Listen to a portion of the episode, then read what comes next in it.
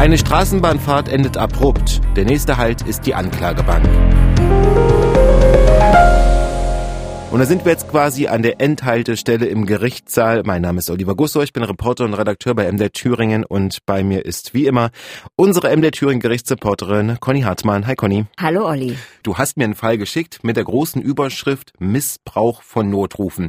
Und ich muss dir mal ganz klar sagen, ich bin ja Fußballfan und äh, bin dann immer so in Zügen früher unterwegs gewesen mit ganz, ganz vielen Fußballfans und mit so auch in Bussen und da gab's immer so manche, die auch, ähm, naja, damit äh, spekuliert haben, den Notruf zu ziehen und den Bus anzuhalten, den Zug anzuhalten. Haben sie nie gemacht, aber wurde öfter mal so angedeutet.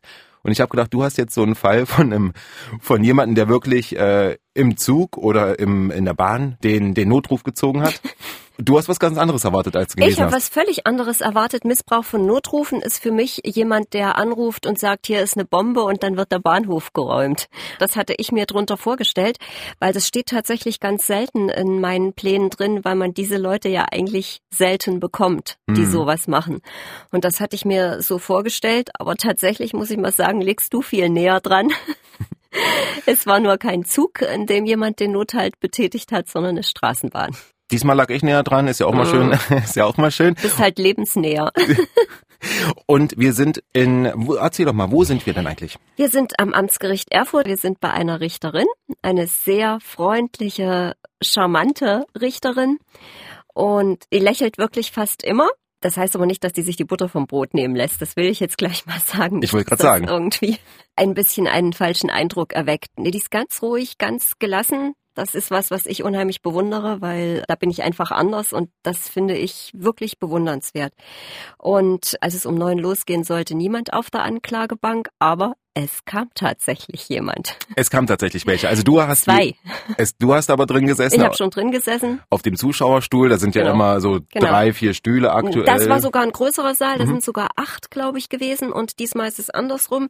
Links die Staatsanwältin, vorne die Richterin. Man hat schon gesehen, es war ein Beamer und eine Video, also eine Leinwand aufgebaut, eine kleinere. Und es kam rein erst ein Mann, dann noch ein Mann. Es geht ja immer los mit der Feststellung der Personalien und dann habe ich schon mal geschaut und habe gedacht, aha, gleicher Name, gleiches Geburtsdatum, Zwillinge, 52 Jahre alt. Sahen sich ähnlich, wohnen sogar zusammen wohnen sogar zusammen. Kamen beide rein, ähm, noch andere Zeugen mit dabei. Ich weiß, am Anfang ist ja immer äh, so, dass man erstmal Ja, die so wurden auch noch reingerufen. Das waren Polizeibeamte und ich sag jetzt mal ein Zivilist. Wurden also. belehrt, wieder rausgeschickt. Anklage wurde verlesen. So, dann schauen wir doch mal gemeinsam in die Anklageschrift rein. Was stand denn genau drin, Conny? Passiert ist laut Anklage folgendes. Die saßen in einer Straßenbahn stadtauswärts. Wir sind in Erfurt und haben Irgendwann hat einer der beiden, ich kann ja jetzt nicht sagen, der ältere oder der jüngere, und weil ich keine Namen äh, nennen will, äh, sage ich mal, der, der schon Rentner ist, mhm. der hat also den Nothalt gezogen und äh, äh dann hält die Straßenbahn an, dann kam die Polizei und denen haben die beiden gesagt, dass der andere Bruder von so wörtlich vier Ausländern angegriffen wurde. Mhm. Können wir vielleicht ganz kurz einordnen, wie viel Uhr das war? War das nachts? 17 Uhr. Oh, also 17, es war 17 Uhr.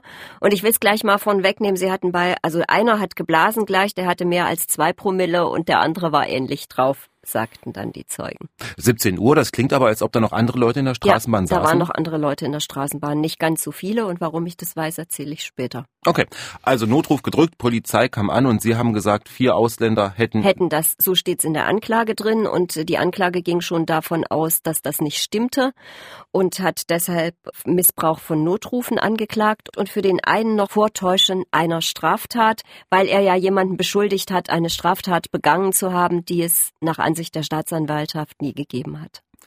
Jetzt werden die wahrscheinlich in den Zeugenstand gerufen. Nein, also nein, nein, die bleiben auf ihrem Platz sitzen. Die beiden Angeklagten reden immer von ihrem Platz aus. Mhm. Die, die, die bleiben da sitzen.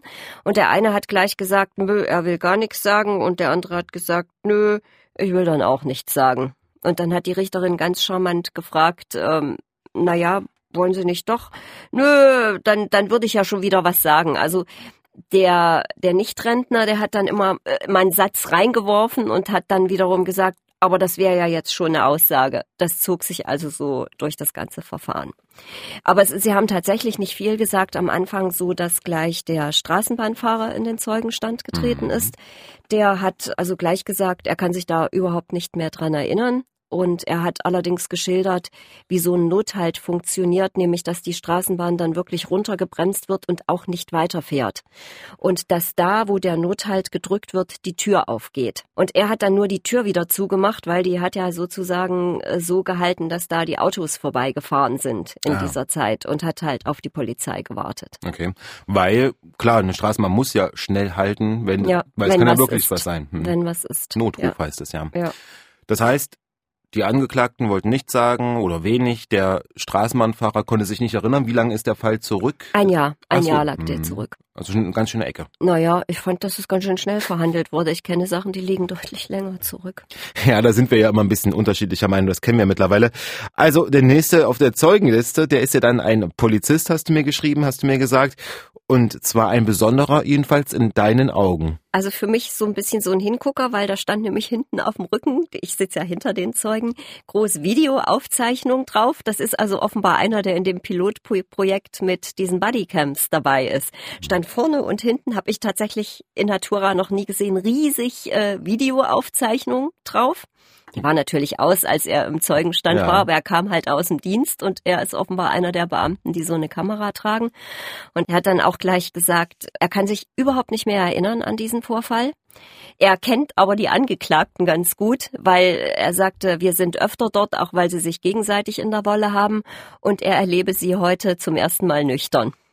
Das heißt, die beiden wohnen zusammen, haben wir gesagt, und streiten sich auch mal gerne und so. Und trinken offensichtlich auch zusammen. Trinken auch mal ein bisschen äh, viel und äh, sind auch dementsprechend bekannt, aber in den Fall konnte sich der Polizist nee. nicht. Also er hat gesagt, er hat, er hat nochmal versucht, irgendwie in seinen Bericht reinzugucken. Das war aber nicht möglich, weil gerade das System umgestellt worden ist. Und er hat da wirklich keine Erinnerung mehr. Und jetzt muss ich mal sagen, dass also das finde ich immer so ein bisschen unverständlich. Ich weiß, dass in den Verhandlungen das Mündlichkeitsprinzip gilt. Also die Zeugen müssen sich erinnern, sie müssen erzählen, was damals war. Es reicht nicht, sich auf eine schriftliche Aussage zu berufen. Deswegen hat die Richterin dann eben versucht, noch so ein paar Details, hat also dann gesagt, worum es geht, was da passiert war, hat er versucht, noch so ein paar Details rauszukriegen. Sie hatte den Bericht, den hat sie dem Beamten dann auch vorgelesen und der hat dann gesagt, ja, dann so ein bisschen kommt da was wieder. Aber also das verstehe ich tatsächlich nicht, dass da jemand im Zeugenstand unbedingt sagen muss, ja, ich erinnere mich wieder, weil das wird er ja damals richtig aufgeschrieben haben, sage ich. Deswegen gibt's ja solche Berichte und es ist, wie gesagt, er muss das vor Gericht nochmal irgendwie wiederholen, dass das seine Erinnerung ist. Allein den Bericht zu verlesen, das reicht halt nicht. Wir hatten ja auch mal darüber gesprochen, das Mündlichkeitsprinzip war ja schon öfter mal Thema bei uns, aber das ist ja dann noch so, wenn sich nämlich die Aussage des Polizisten mit dem widerspricht, was in dem Bericht steht, dann wäre er theoretisch wieder angreifbar. Ja, dann ist er zumindest, äh, kann man Zweifel an der Glaubwürdigkeit äußern oder erheben oder das wird ja dann auch regelmäßig gemacht. Aber der war echt fit, der da, der hat auch, entschuldige, dass ich das sage, schön erzählt, konnte sich aber nicht ganz so erinnern. Es stellte sich dann auch raus, die waren zu viert da und eine Beamtin hatte die wohl auch befragt, aber die hatte, die war auch geladen, die hat dem Gericht geschrieben, dass sie kurz vor der Entbindung steht. Das ist natürlich was, ähm, muss man drauf Rücksicht nehmen. Ja. Also die war nicht da. Warum einer nicht gekommen war, das war nicht ganz klar. Es war dann noch ein zweiter da draußen. Und der Beamte hat halt gesagt, er kann sich dann noch erinnern, dass einer geblasen hatte von beiden. Er hatte 2,1 Promille, nachmittags kurz nach fünf. Und der Grund für den Notruf, das stand auch so im Protokoll, also das hatte einer der Angeklagten auch damals schon so gesagt, sei, dass er angegriffen worden sei. Der Beamte hat gesagt, also wir haben da niemanden mehr gesehen. Die haben natürlich gesagt, die seien ausgestiegen, als die Tür mhm. aufging, seien die vier abgehauen. Und er hat dann gesagt, er weiß, wo die wohnen und er vermutet eher, dass die zwei Haltestellen zu weit gefahren sind, nicht so weit zurücklaufen wollten, hat aber ganz klar kenntlich gemacht, dass das nur eine Vermutung von ihm sei. Okay, also er hat vermutet, dass sie zu faul waren, ähm, ja. zu laufen und haben Also das Wort faul hatte nicht gesagt, muss ich jetzt mal sagen. Gut, das sage ich jetzt einfach mal.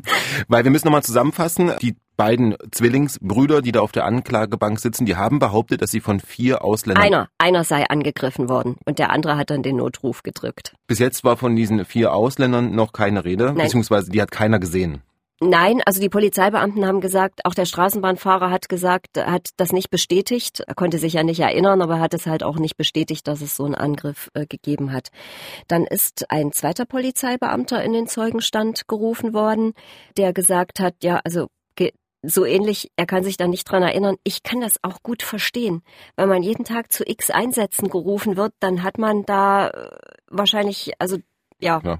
Das ist einfach weg. Das haben wir das letzte Mal schon gesagt. Das ist ja nicht so, dass das alles in Ruhe passiert, sondern da ist ja auch ein bisschen was los. Da muss man gucken, dass nichts passiert, weil der Verkehr da rumrauschte. Ich kann das schon verstehen. Der Beamte hat dann auch gesagt, er bezieht sich da auf seinen Bericht und, und was damals geschrieben wurde. Das, mhm. das wird schon so stimmen. Aber es war jetzt wirklich nicht äh, so, dass, dass da jetzt noch Einzelheiten dazugekommen wären. Aber wir sind ja immer noch, wir warten ja noch auf deine, auf das, auf, auf ja, das ja, Video. Ja, ja, ja, ja, richtig, auf das Video. Und äh, es ging dann drum, ob man noch mehr Zeugen braucht. Die Angeklagten haben ja auch das Recht zu sagen, wir wollen noch mehr Zeugen oder wir wollen, aber dann hat der eine wieder gesagt, nö, er braucht keine und dann hat er wieder gesagt, aber das wäre ja jetzt schon eine Aussage. Dann hat die Richterin noch nach dem Alkoholkonsum gefragt. Das hatte sie die Polizeibeamten gefragt, ob die beide gleich drauf waren von der Alkoholisierung, hm. weil es hatte ja nur einer geblasen und das haben die beide, also haben beide gesagt, die waren schon alkoholisiert. Das war schon zu merken. Und dann hat die Richterin die Angeklagten nach dem Trinkverhalten, so heißt das, gefragt. Da äh, hat der eine dann gesagt, ja, er ist schon lange Alkoholiker ja. und er trinkt ja Schnaps und Bier, das trinken sie zusammen. Der andere hat dann auch gesagt, na ja, was trinke ich denn? So ein paar Bier und Schnaps, aber das wäre ja jetzt schon wieder eine Aussage. Hm, ja, ja, Alltag im Gericht eben. Unser Thema in diesem Podcast, den Sie natürlich auch gern abonnieren können und sollten, wenn Sie keine Folge mehr verpassen wollen. Und gleich klären wir dann überhaupt erstmal die Aussage mit den Ausländern, die ja angeblich den einen Mann angegriffen haben sollen und wir fahren dabei Bahn.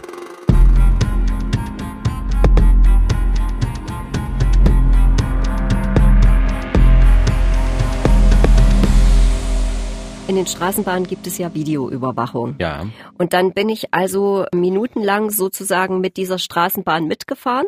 Es gab die Videoüberwachung aus zwei verschiedenen Perspektiven. Ich glaube, es hätte sogar noch eine dritte gegeben.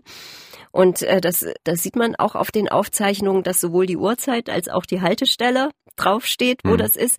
Und dann sieht man also tatsächlich, wie an Haltestellen Leute ein- und aussteigen. Man sieht dann irgendwann auch, also es dauert wirklich minutenlang. Die haben die ganzen Haltestellen vorher offensichtlich abgespielt, um eben zu gucken, hat es diesen Angriff gegeben oder nicht. Und man sieht keinen, überhaupt keinen Angriff. Man sieht nur, wie einer aufsteht und von den beiden Angeklagten aufsteht und den Nothalt drückt. Dann hat man das Ganze nochmal aus einer anderen Perspektive gesehen und zwar sozusagen in die andere Richtung der Straßenbahn und von den vier Ausländern und einem Übergriff war wirklich nichts, gar nichts hm. zu sehen. Dann sind die Angeklagten nochmal gefragt worden, ob sie denn dazu was sagen wollen. Dann hat einer gesagt, es war schon so.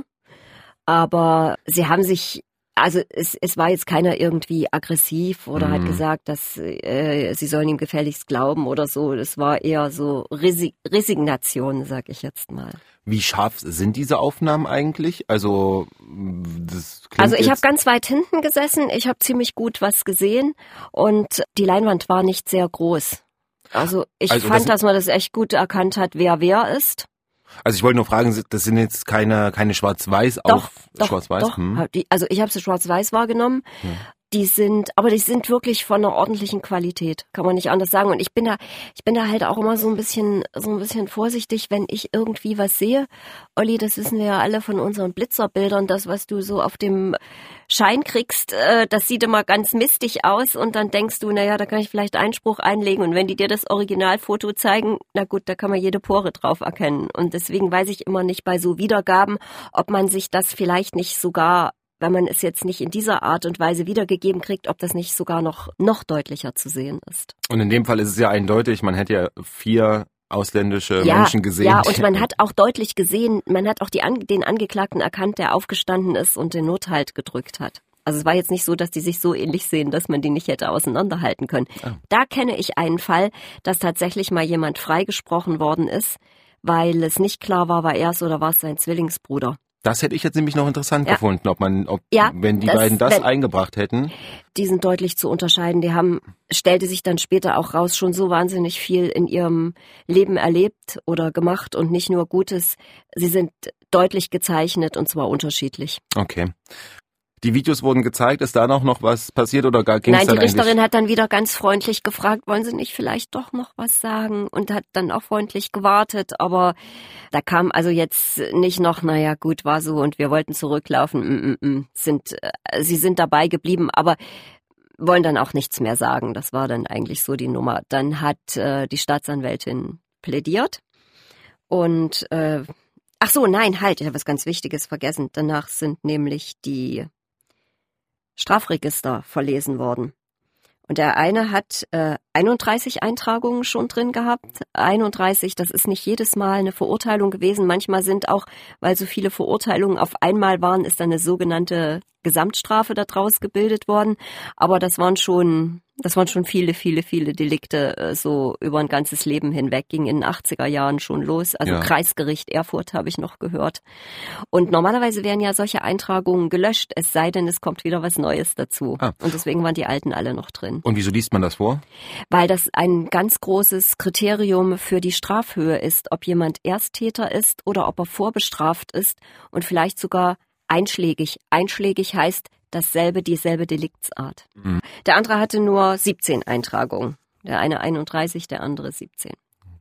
Und das Zwillinge. waren hauptsächlich so tatsächlich Trunkenheitsdelikte, Diebstahl, äh, Fahren ohne Fahrerlaubnis oder nicht zugelassenes Auto gefahren. Also ganz ehrlich, sieht nicht wirklich gut aus für die beiden. Das Urteil gibt's gleich.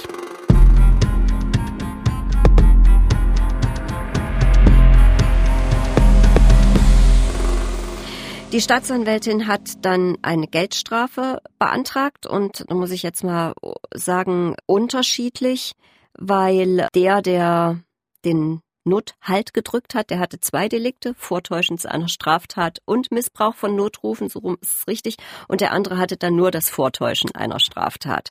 Und sie hat beantragt für den einen 80 Tagessätze zu je 15 Euro und für den anderen 60 Tagessätze zu je 15 Euro. Und die Anzahl der Tagessätze ist ja sozusagen die Strafhöhe, also die 80 und die 60. Ja, ich habe kurz gerechnet. Hm. 60 mal 15 Ja. sind 900. Das konnte Ja. ich noch schnell machen. Ja. Ich, und die 15 Euro, diese Tagessatzhöhe, das haben wir auch schon mal erklärt, die richtet sich nach dem Einkommen. Also da wird das Einkommen durch 30 Tage geteilt und da die beide ALG 2 kriegen, Ja. äh, kriegen die also 900 Euro und so kommen die 15 Euro dann, habe ich jetzt richtig, ja, habe ich richtig gerechnet. So kommen die 15 Euro dann zustande. Das haben wir auch schon mal gesagt, damit, wenn jemand angeklagt ist, der ein deutlich höheres Einkommen hat, der hat dann halt eine andere Tagessatzhöhe, damit es auch ein bisschen wehtut. Ja, ja Weil 15 den Euro. 15 Euro würden jemanden anderen vielleicht nicht so stören, der 8000 Euro im Monat verdient. Da würde eine andere Tagessatzhöhe dann zu, ins Spiel kommen. Und es ist dann auch tatsächlich so ausgegangen, genauso wie es die Staatsanwältin beantragt hat. Die Richterin hat dabei strafmildernd gewürdigt, dass die Angeklagten deutlich alkoholisiert waren. Das war erkennbar. Das ist ein Vorteil in dem Fall. Nicht immer, aber oft, weil man dann nicht mehr so ganz Herr seiner Sinne ist. In, in großen Strafverfahren, wenn es dann um Totschlagsdelikte geht, da holt man sich da einen Gutachter dazu, weil da geht's ja wirklich dann um einiges. Bei solchen Sachen, bei, bei dieser Anzahl der Tagessätze, sage ich jetzt mal, dann kann man das so, kann man das auch ohne Gutachter machen. Zumal in dem Fall die, die Zeugen, die Polizeibeamten ja gesagt haben, also sie waren deutlich betrunken. Du erinnerst dich, der eine sagte, ich erlebe sie heute das erste Ja. Mal nüchtern.